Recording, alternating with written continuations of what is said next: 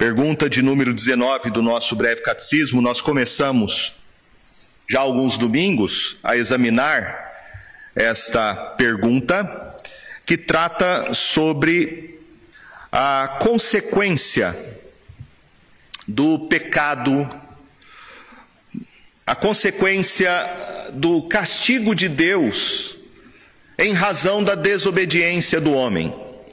E a pergunta é: qual é a miséria do estado em que o homem caiu? Qual é a miséria, né? Qual é a desgraça? Na verdade, a palavra correta seria essa. Qual é a desgraça do estado em que o homem caiu? E nós vimos, nós vimos já que Deus, ele, além de ser um Deus de amor e de misericórdia, ele também é um Deus justo e santo. E por ser um Deus que não pode negar os seus atributos, ele tem que cumprir a sua própria palavra. Ele tem que exigir, a sua santidade exige moralmente que Deus puna e satisfaça a sua justiça. Essa ideia que muita gente tem de um Deus de amor que tolera pecado, um Deus de amor que não pune pecado, um Deus de amor que não condena o pecado, não é bíblica. Não é bíblica. Já falamos que Deus ama, mas Ele ama aquilo que é justo, Ele ama aquilo que é correto, Ele ama aquilo que é verdadeiro, Ele ama aquilo que é belo. Deus não ama o pecado, Deus não ama a mentira, Deus não ama a injustiça. Deus tem que necessariamente, por ser um ser moral e perfeito, diferentemente de mim e de você, ele tem que punir o mal. É uma exigência do caráter de Deus. E nós vimos que Deus, então, em razão do pecado do homem, ele pune o homem por causa da sua desobediência. E foi exatamente a desobediência do homem que o colocou na desgraça que ele se encontra. Foi o próprio homem que deu as costas para Deus. Foi o próprio homem, diz a Bíblia, que se tornou inimigo de Deus. E o pendor da carne leva o homem a isso, a uma rebelião contra Deus. Esse é um quadro interessante que a Bíblia nos dá, de que o homem não é um ser passivo diante de Deus, pelo contrário, o homem faz oposição a Deus. O homem é, segundo a Bíblia, um inimigo de Deus. Ele não gosta de Deus. Por causa do seu pecado. Por causa do seu pecado. Por causa do estado em que ele se encontra. De rebeldia. De pecado. E nós vimos que essa miséria que o homem se encontra é uma miséria que a Bíblia descreve como sendo um estado de morte de separação. E a morte na Bíblia tem três sentidos. Nós vimos primeiramente que morte significa morte espiritual. O homem está espiritualmente afastado de Deus, longe de Deus. A segunda morte que nós veremos hoje é a morte física do homem. O homem morre fisicamente, e vamos tentar entender isso. E a terceira morte que nós vamos tratar, na próxima vez que estudaremos este assunto, vai ser a morte eterna, que é o inferno, a segunda morte. Então nós temos três mortes na Bíblia: morte espiritual, a morte física e a morte eterna. Eu quero olhar você, com você nessa manhã sobre a morte espiritual e tratarmos sobre os sofrimentos desta vida. O sofrimento desta vida envolve o homem na sua totalidade. Nós já vimos que o homem foi feito por Deus essencialmente com duas naturezas. Ele tem uma natureza física e ele tem uma natureza imaterial. O homem tem um corpo e ele tem alma. Quando a Bíblia fala de alma e espírito, eu não entendo que essas duas coisas sejam duas entidades diferentes. Né? Eu não sou como alguns são tricotomistas, acham que o homem é um ser dividido em corpo, alma e espírito, ou dicotomistas, corpo e alma. Eu não sou nem tricotomista e nem dicotomista. Eu acredito que o homem tem duas naturezas que são inseparáveis: uma natureza física e uma natureza que não é física. Ele tem um corpo e ele tem uma alma, ou espírito. Alma e espírito eu entendo como sendo duas coisas que não são distintas, mas se referem à mesma substância que o homem possui imaterialmente. Ou seja, a Bíblia trata a alma e o espírito como sinônimos e não como coisas distintas. Portanto, o homem foi criado por Deus essencialmente com corpo e essencialmente com uma alma. As duas coisas fazem parte daquilo que você é. Por isso o homem é corpo, o homem é alma. E quando o homem se rebelou contra Deus, ele foi totalmente atingido e corrompido pela sua própria culpa.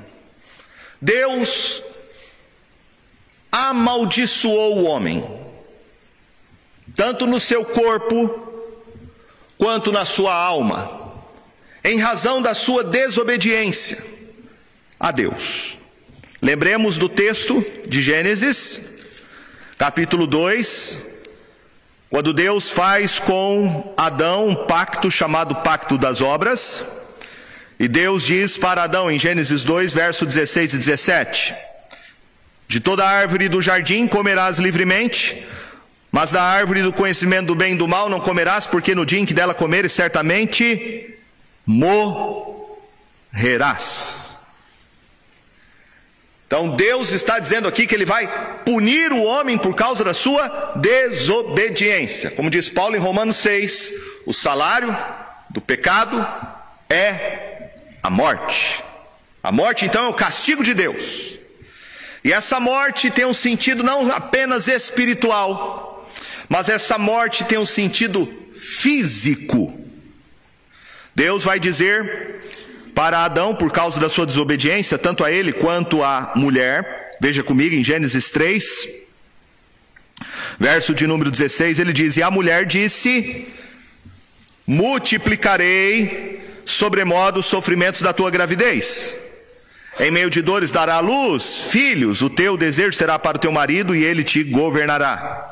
E Adão disse: Visto que atendeste à voz de tua mulher, comeste da árvore que eu te ordenara não comesses, maldita é a terra por tua causa, em fadigas obterás dela o sustento durante os dias de tua vida. Ela produzirá também cardos e abrolhos, e tu comerás a erva do campo. No suor do teu rosto comerás o teu pão, até que tornes a terra, pois dela foste formado, porque tu és pó, e ao pó tornarás. Então veja comigo que a, a maldição de Deus, que é a sua punição, ela tem a ver com o lugar onde o homem está.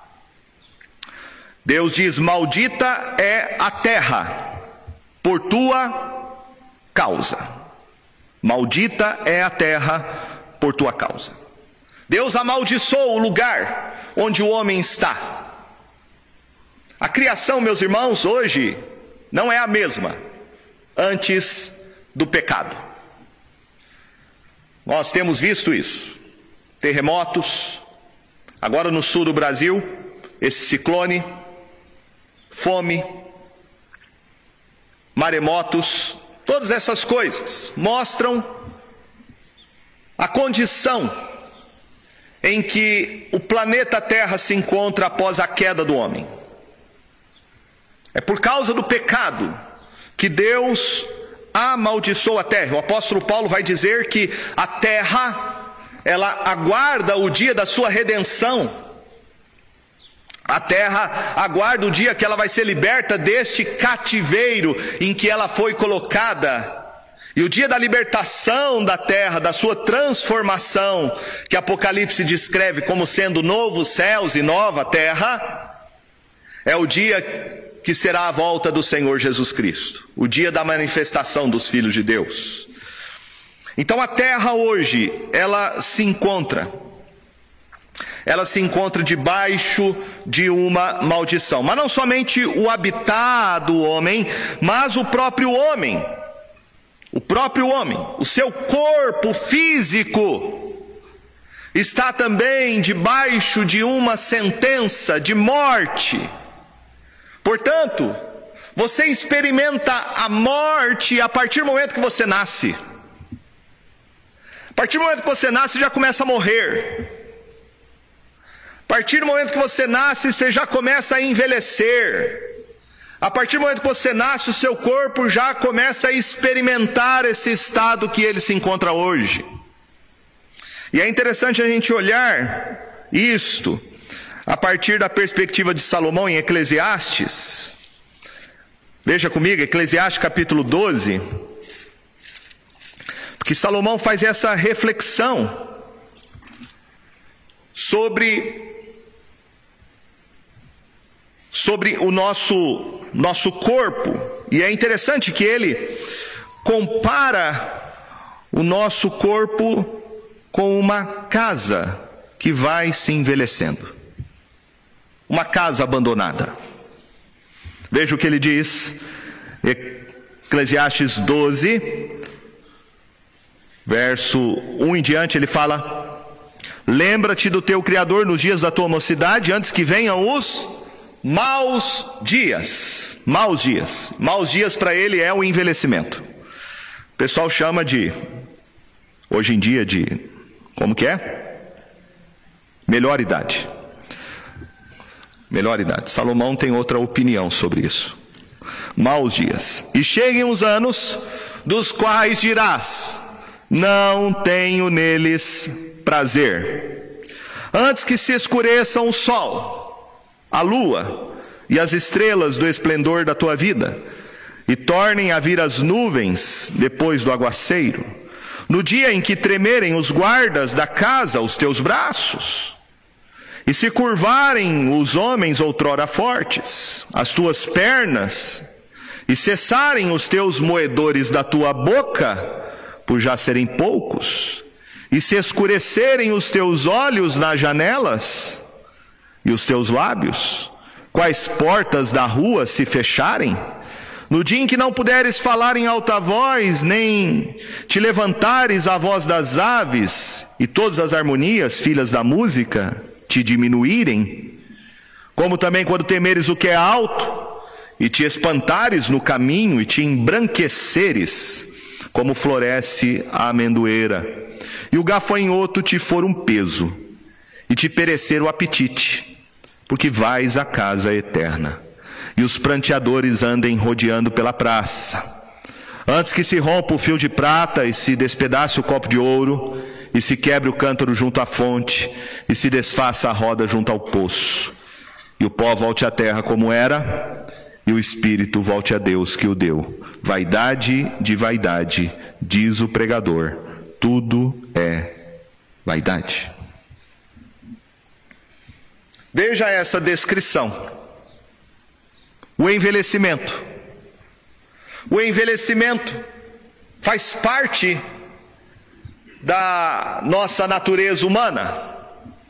E o envelhecimento, segundo Salomão, é esse processo de morte.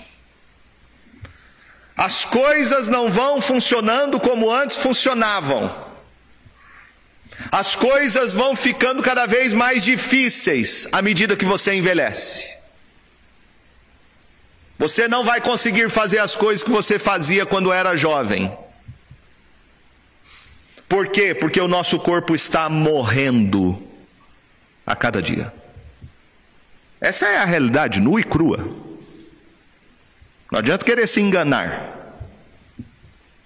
Você não vai ter o mesmo corpo que você tinha na sua juventude. Você pode cuidar da sua saúde, devemos. Faz sua dieta, faz sua caminhada, vai para musculação, faz a sua academia, faz lá a ginástica, toma seu suplemento, vai no médico, cuida da saúde. Mas, saiba disso, seu corpo não será o mesmo. Não será o mesmo. Por mais que a gente se esforce, por mais que a gente tenha uma vida regrada, isso faz parte natural do processo que o homem se encontra. Me lembra de uma historinha de uma senhora, eu já contei aqui, que ela sempre perguntava para as pessoas por que, que ela tinha tanto problema de saúde. E nunca ninguém respondia de maneira satisfatória para ela. Até que um dia um pastor foi lá, no lugar que ela estava, e, e ela perguntou: Pastor, me fala uma coisa. Eu sempre pergunto para as pessoas, nunca ninguém sabe me responder. Por que, que eu tenho tanto problema de saúde? Eu pergunto, as pessoas não me dizem. O senhor sabe por quê? Qual é a resposta? Ele falou: Eu sei. Ela então ficou feliz da vida? Falou: Então me fale. Por que, que eu tenho tanto problema de saúde, pastor? Me diga. As pessoas não falam para mim. O senhor pode me falar então? Ele falou: Eu sei. Eu sei qual é a resposta. Ela falou: Então qual é? Ele falou: É porque a senhora está ficando velha. É o que Salomão está dizendo aqui. Não é o que Salomão está dizendo? É o que ele está dizendo aqui. Você vai envelhecer e você vai morrer aos poucos, até virar pó. O nosso corpo, o nosso corpo, é um corpo que sofre as consequências do pecado. É aquilo que a Bíblia fala do nosso corpo sendo um corpo corruptível. Corruptível. Ou seja, um corpo que se corrompe em consequência do pecado. É por isso, meus irmãos, que tem doenças. Se não houvesse pecado, não haveria enfermidades. Se não houvesse pecado, a nossa natureza humana não fosse corrompida por ele, nós não adoeceríamos não haveria enfermidades. E essa é uma das promessas maravilhosas que o Senhor faz, né? Quando nós lemos a palavra de Deus, a gente lê Apocalipse, onde Apocalipse fala que no novo céu, na nova terra, não vai existir o que? Mais morte. Portanto, a gente não vai mais ter as doenças que nós temos hoje. Vai ser quando o Senhor Jesus Cristo voltar e Ele vai nos dar um corpo, então, que a Bíblia fala que é um corpo incorruptível. Um corpo que não mais adoece por causa dos efeitos do pecado, os efeitos judiciais de Deus. Mas não somente o nosso corpo padece, mas também o nosso ser imaterial também foi corrompido pelo pecado. E veja o que Paulo diz em Efésios capítulo de número 2.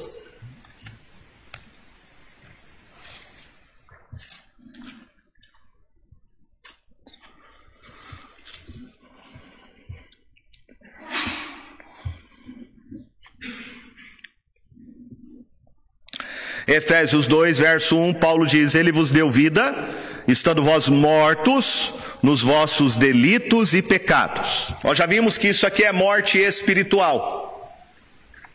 E agora Paulo vai fazer uma descrição desse estado que o homem se encontra por causa da sua morte espiritual. Ele diz: Nos quais andastes outrora segundo o curso deste mundo, segundo o príncipe da potestade do ar, do espírito que agora atua nos filhos da desobediência, entre os quais também todos nós andamos outrora segundo as inclinações da nossa carne, fazendo a vontade da carne e dos pensamentos, e éramos por natureza filhos da ira como também os demais. Então ninguém nasce aqui como filho de Deus.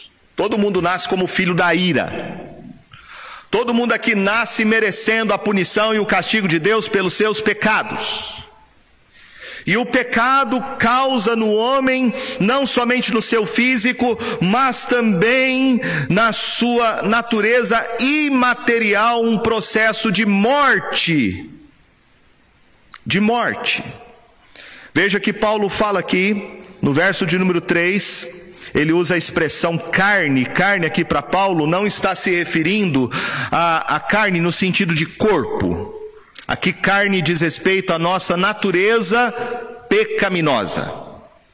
A nossa natureza pecaminosa. E ele diz que nós hoje, por causa do pecado, vivemos de acordo com as inclinações da nossa carne. É aquilo que ele vai dizer depois, né? Sobre o pendor da carne, que é inimizade contra Deus. Então a nossa natureza pecaminosa, ela não aspira, não deseja, não tem deleite, não tem prazer nas coisas de Deus. O homem foi corrompido pelo seu pecado em todo o seu ser, não apenas fisicamente, o seu corpo sofre as consequências impostas por Deus por causa do nosso pecado, mas também há um sofrimento imaterial na mente, na vontade e nas emoções. Isso é chamado, em teologia, de depravação total. Ou seja, o homem é depravado totalmente, não, não no sentido da intensidade, mas da extensividade do pecado. O pecado corrompeu o homem inteiramente. Todas as faculdades do homem foram atingidas pelo pecado, pela queda. A sua mente, a sua vontade e as suas emoções. O homem é inteiramente corrompido pelo pecado, a não ser que, como diz Paulo, haja uma ação misericordiosa de Deus, onde Ele, pela fé em Jesus Cristo, tira você desse estado de morte espiritual e Ele te dá vida em Jesus Cristo. Mas o homem, fora desse estado de redenção, ele experimenta esta morte, tanto no seu corpo quanto na sua alma. A morte física, meus irmãos, ela é uma realidade. E nós lamentamos isso, a morte. A morte é uma, uma coisa que não é natural. Por isso a dificuldade que a gente tem de aceitá-la. Mas Salomão fala sobre isso em Eclesiastes 7:2, ele diz que é melhor. Melhor você estar na casa onde há luto do que na casa onde há banquete. Interessante isso. Salomão diz que o melhor lugar que você poderia ir não era numa festa, num churrasco, numa confraternização, comendo, bebendo, se banqueteando. Ele diz que o melhor lugar para você frequentar é um velório. Vai no velório. É o melhor, ele diz. Melhor. Melhor você ir para o velório do que ir para a festa. E sabe por que, que ele fala que é melhor? Ele fala que é melhor porque lá no velório você se depara com a realidade da vida. Que muitas pessoas querem fugir ou negar. É por isso que muita gente prefere a festa. O que, é festa? Festa é entorpecer a mente. Festa é tentar sublimar o sofrimento com uma realidade que não existe. Festa é uma fuga, uma tentativa de você viver uma falsa expectativa. Por isso que Salomão sabiamente diz: olha, vai para o velório porque lá você vai refletir sobre a sua vida, e é exatamente olhando para o esquife deitado que você vai considerar a sua própria realidade. Então, as melhores lições que você pode aprender não é numa festa, é num velório. É ali que você para para refletir, você é confrontado com esta realidade. Um dia eu vou morrer. Um dia serei eu que estarei ali, deitado, inerte. Por isso, o velório é o melhor lugar. Porque ali a gente para para refletir sobre a nossa vida e onde nós temos colocado a nossa esperança. A morte é algo difícil para as pessoas entenderem, porque ela não é algo natural, ela é anatural. E se você olhar para o texto bíblico, você vai ver que Deus nunca quis que o homem experimentasse a morte. Deus não criou o homem para morrer. A morte veio como consequência do pecado. É o que Deus disse lá para Adão. Se você comer da árvore do conhecimento do bem e do mal, no dia que dela comeres, certamente morrerás. Nós já estudamos que morte não significa aniquilação, morte não significa destruição da alma, Morte não significa um sono profundo, onde a alma fica no estado de inconsciência até a ressurreição de Jesus. Não. Morte é na Bíblia separação. Morte é separação de você, de você mesmo. Por isso que Salomão disse lá no texto que nós lemos em Eclesiastes 12, que o corpo volta a ser pó. Porque do pó nós fomos formados. E o espírito volta a Deus que o deu. Então, aprenda uma coisa: morte não é você deixar de existir. Morte não é um ponto final. Ah, acabou. Não, não acabou. Você continua a existir. Só que agora numa num estado diferente. Porque antes você estava unido a você mesmo, o seu corpo unido à sua alma, por isso você estava vivo. Mas agora a morte é a separação de você, de você mesmo. E o seu corpo volta ao pó, e você continua ali. Ah, mas o corpo não desapareceu? Não, não desapareceu, virou pó. É o que diz a Bíblia. Mas ali está o teu corpo, pó. E a tua alma, tua alma vai para junto de Deus. A tua alma vai, se você crê em Jesus Cristo, ela vai ao paraíso onde ele está. E um dia a tua alma com o teu corpo, que é pó, vai se unir novamente, porém num estado inseparável de glória e incorrupção. Mas até que isso não aconteça, todos nós experimentamos a morte. A morte é um processo ela existe por causa da punição que Deus impôs ao pecado do homem. Sem dúvida alguma, se o homem não tivesse desobedecido a Deus, não haveria morte. A morte, meus irmãos, ela é esse estado que nós nos encontramos e que nós um dia desejamos nos livrar dela. Vai chegar um dia que ninguém mais vai morrer. E este dia vai ser o dia quando o Senhor Jesus voltar, onde ele vai restaurar novos céus e nova terra. E Apocalipse 21 descreve exatamente isso, quando ele diz, em Apocalipse 21, verso 4: E lhes enxugará dos olhos toda lágrima, e a morte já não existirá. Já não haverá luto, nem pranto, nem dor, porque as primeiras coisas passaram. Um dia não vai ter mais morte, a gente não vai experimentar mais isso. Ninguém da sua família vai morrer mais, nenhum dos seus amigos. Você não vai mais na casa do velório, você não vai precisar mais enterrar ninguém. Mas até que chegue este dia, todos os homens vão experimentar a morte. O apóstolo Paulo fala para nós que ele ansiava um dia ter o seu corpo revestido da imortalidade. E ele diz isso em 2 Coríntios capítulo 5,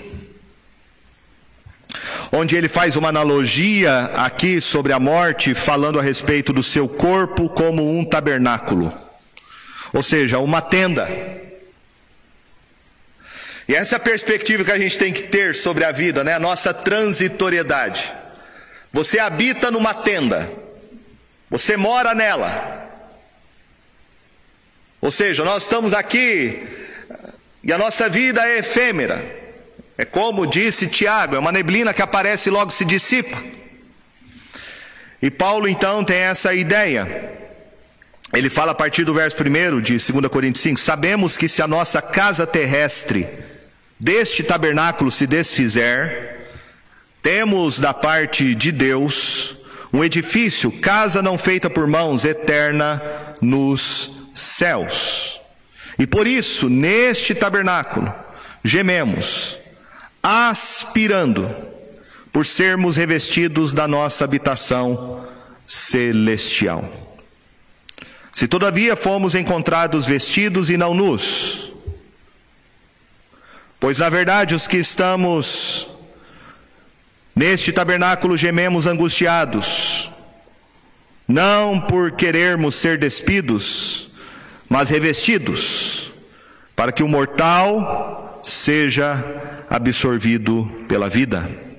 Ora, foi o próprio Deus quem nos preparou para isto, outorgando-nos o penhor do Espírito. Temos, portanto, sempre bom ânimo, sabendo que enquanto no corpo estamos ausentes do Senhor, visto que andamos por fé e não pelo que vemos. Entretanto, estamos em plena confiança, preferindo deixar o corpo e habitar com o Senhor.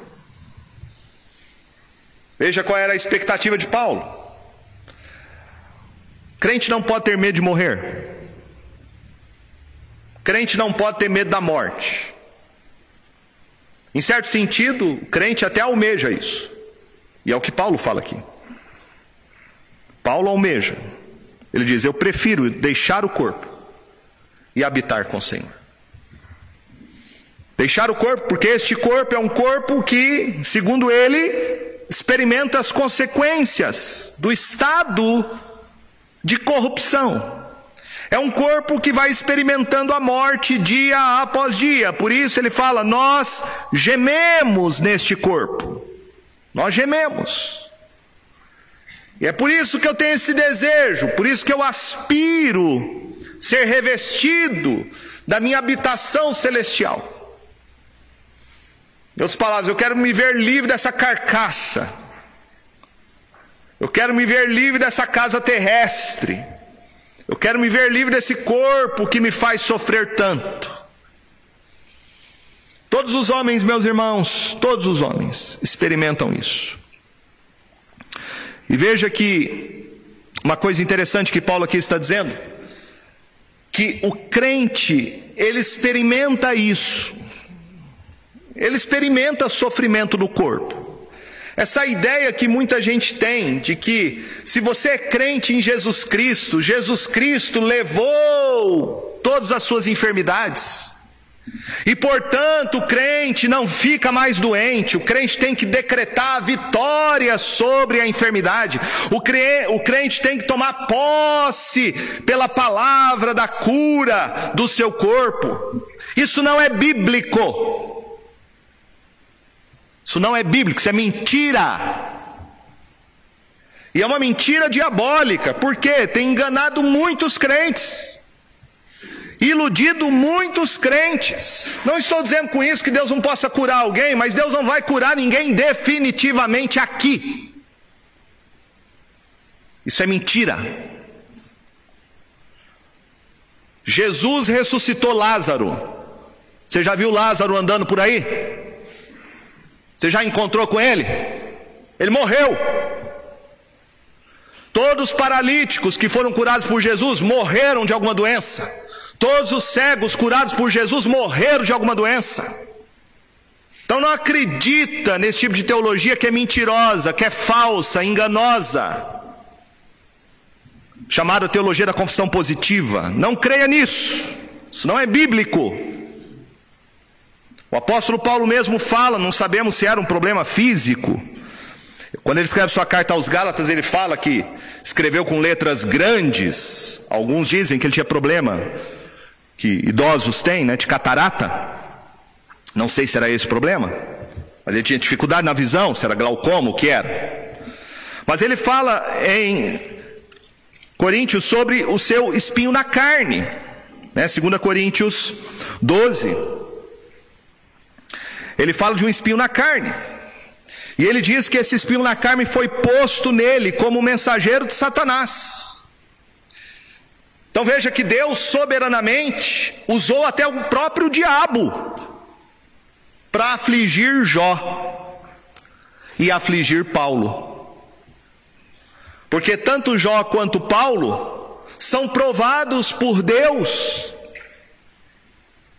E os dois, debaixo da soberania de Deus, experimentam um sofrimento que é colocado por um mensageiro de Satanás.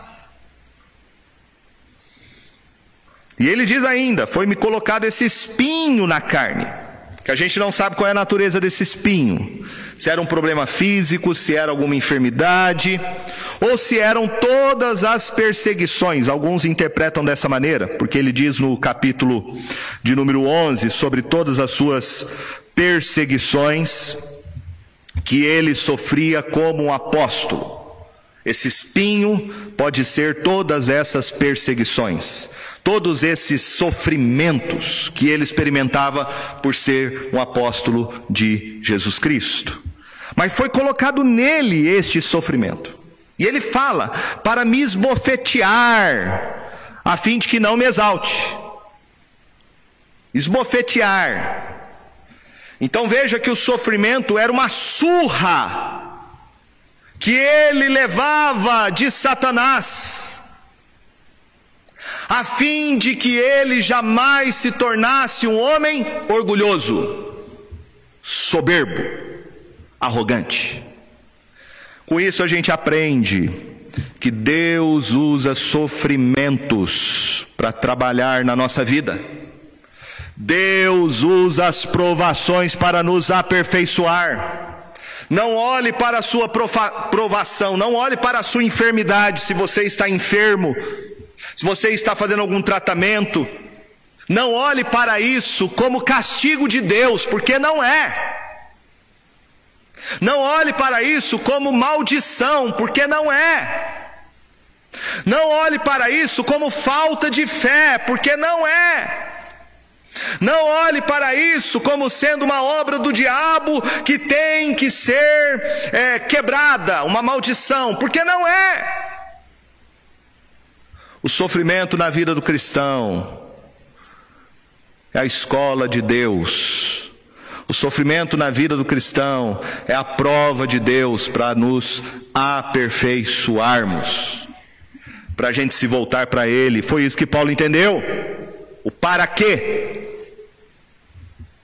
Tem muita gente que quer saber o porquê, por quê, por quê, por quê, por que eu sofro, por que eu fico doente, por que isso, por que aquilo. Não tem porquê.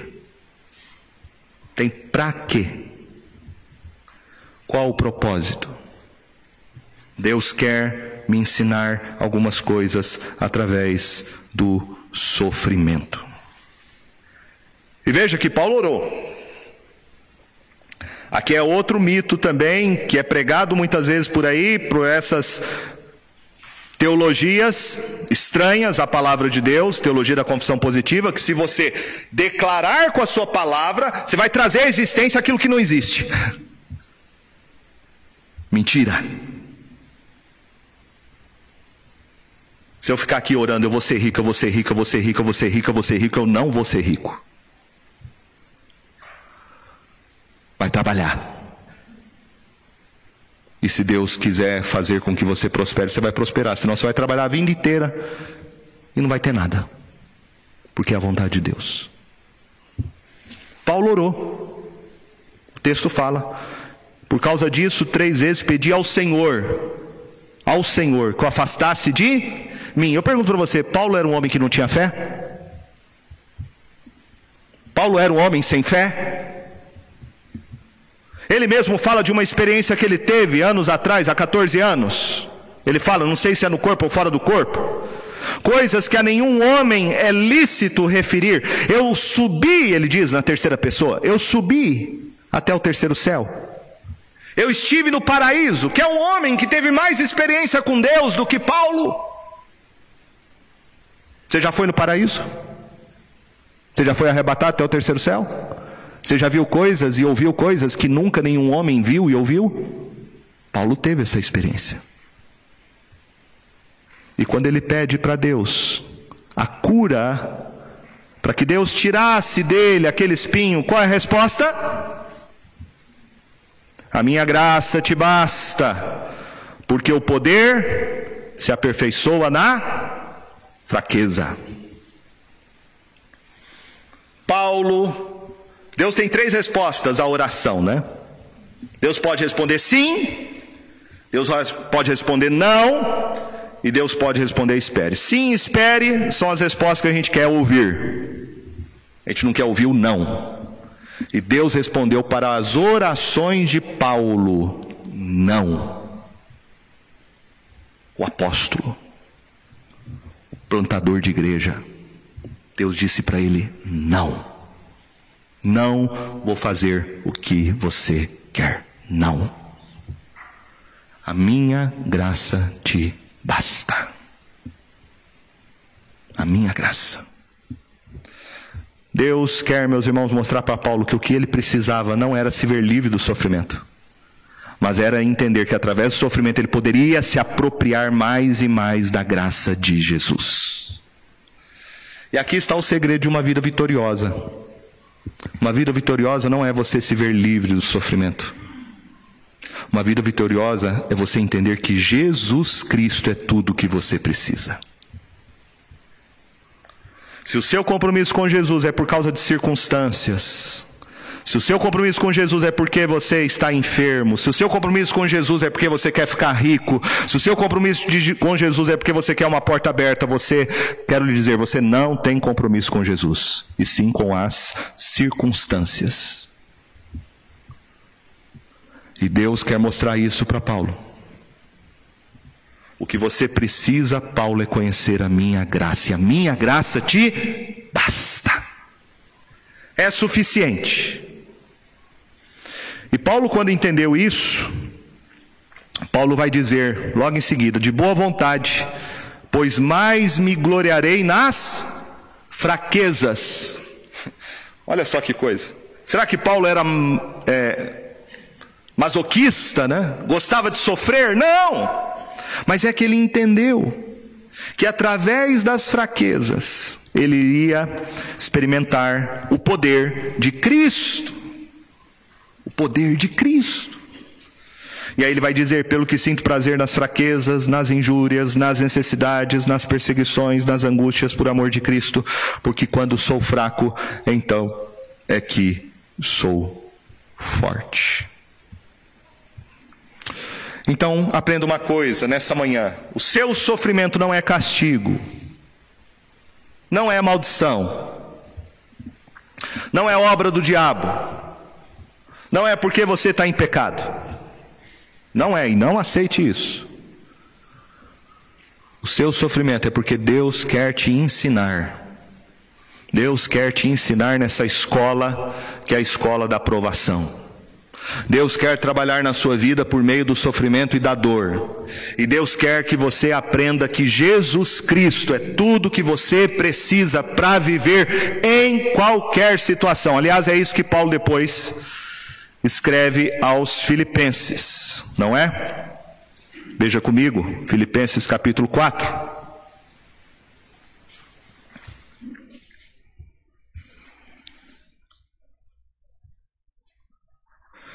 Filipenses 4, verso 11, ele diz: Digo isso não por causa da pobreza, porque aprendi a viver contente em toda e qualquer situação.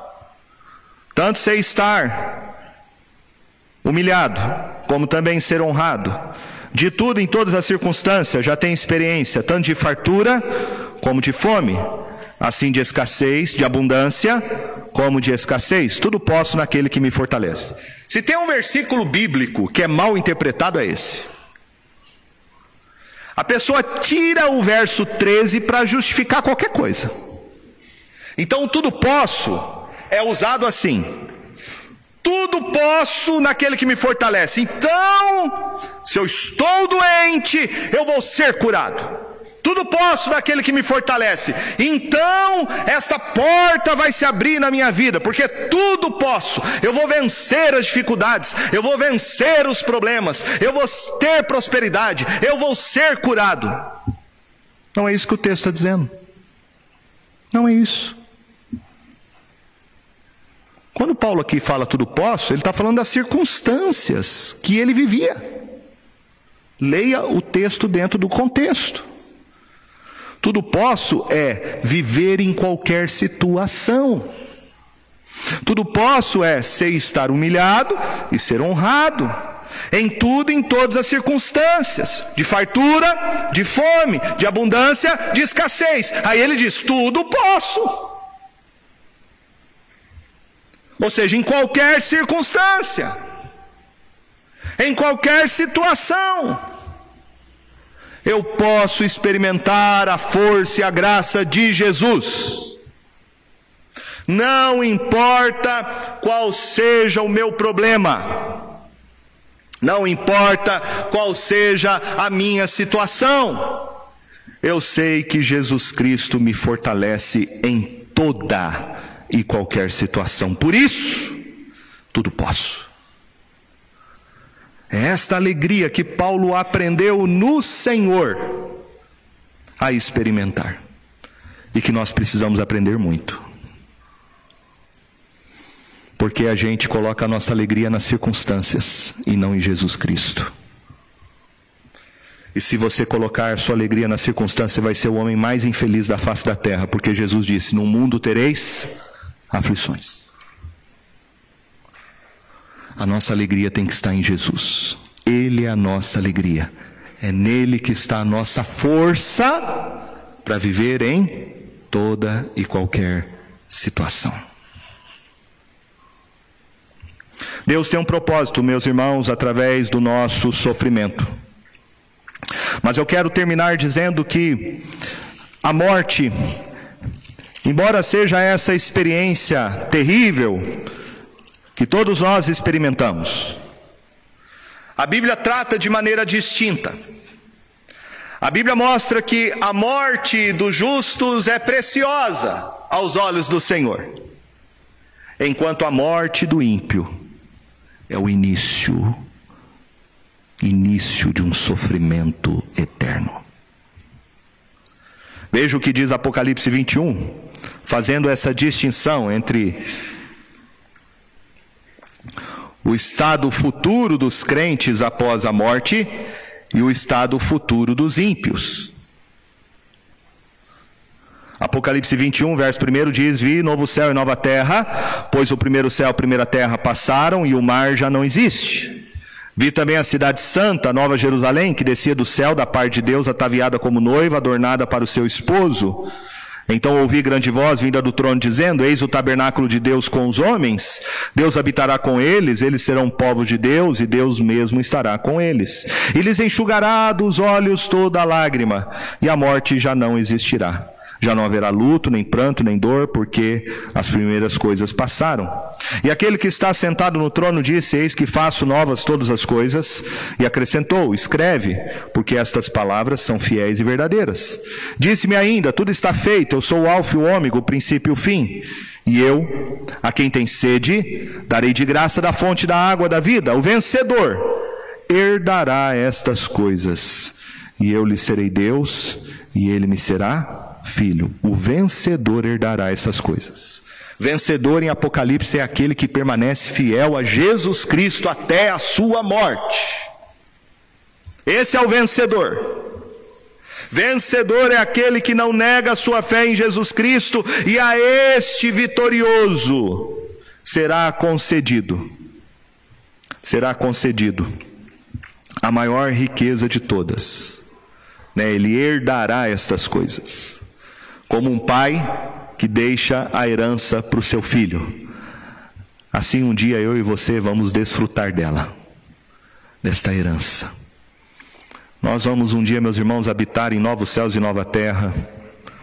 Nós vamos um dia, meus irmãos, ver o próprio Senhor Jesus Cristo. E nós vamos ter corpos glorificados. O mesmo corpo que Jesus teve após a sua ressurreição. Este será o fim eterno para todos os crentes. Mas, após a morte, os ímpios sofrerão eternamente. Veja o que diz o verso 8: Quanto, porém, aos covardes, aos incrédulos, aos abomináveis, aos assassinos, aos impuros, aos feiticeiros, aos idólatras e a todos os mentirosos, a parte que lhes cabe será no lago que arde com fogo e enxofre, a saber, a segunda morte. Eu gosto muito da frase do pastor Jonah Edwards, falando sobre isso. Ele diz uma frase muito interessante. Ele diz assim: A terra, presta atenção, a terra é o único inferno que os cristãos experimentarão e é o único céu que os não cristãos experimentarão. Forte, né? A terra é um inferno que eu e você experimentamos. Mas esse inferno vai passar. As primeiras coisas passarão. E um dia nós vamos estar na presença de Jesus. Vamos estar com o povo dele. E não haverá mais dor, nem sofrimento, nem morte. Mas para os ímpios, e isso é um alerta. Um alerta para mim e para você, para examinarmos a nossa fé. Um alerta para mim e para você, para assegurarmos sobre onde está a nossa confiança. Para os ímpios, esta terra é o último céu. Porque depois que o ímpio morre, ele vai experimentar sofrimento para todo sempre a ira de Deus. O lago de fogo e enxofre, a segunda morte, que a gente vai tratar no nosso próximo estudo.